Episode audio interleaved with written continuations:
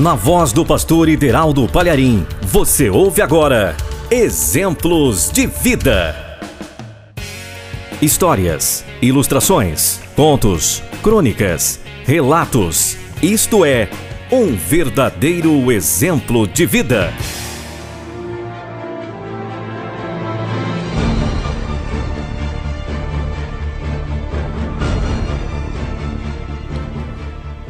Infelizmente, quantas não são as pessoas que se colocam na condição de Deus?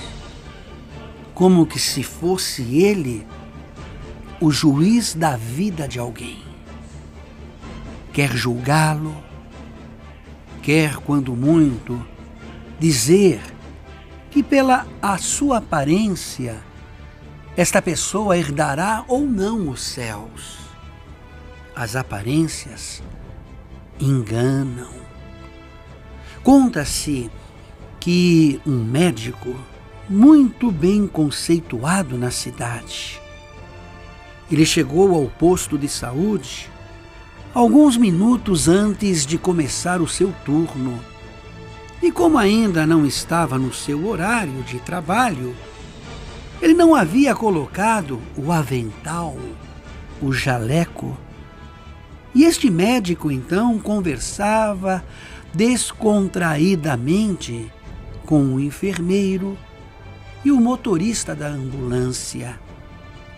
Enquanto a conversa seguia animadamente, uma senhora elegante, bem vestida, chega e de forma ríspida pergunta para os três que lá estavam: Vocês sabem me dizer onde está o médico? Com tranquilidade, o médico respondeu: Boa tarde, senhora. Em que posso ser útil? Ele, todo educado, fez menção, pois afinal ele era o médico. Aquela mulher elegante, bem vestida, de forma ríspida, mal educada, retorquiu dizendo: Será que o senhor é surdo? Não ouviu que eu estou procurando pelo médico? Mantendo-se calmo, o médico respondeu: Eu sou o médico. Em que posso ajudá-la? Ela disse: O senhor é o médico? Com essa roupa? Vestido assim? O senhor nem parece médico de verdade. E o médico sabiamente lhe disse: A senhora não devia julgar as pessoas pela aparência. A roupa diz muito de uma pessoa, retrucou a mulher. Ao que o médico, então, terminando as suas falas, disse: Nem tanto, disse o médico quando a senhora aqui chegou, vestida assim, de forma tão elegante, eu pensei que a senhora se tratava ser uma mulher bem educada e de bons modos. A roupa, disse o médico, não quer dizer nada.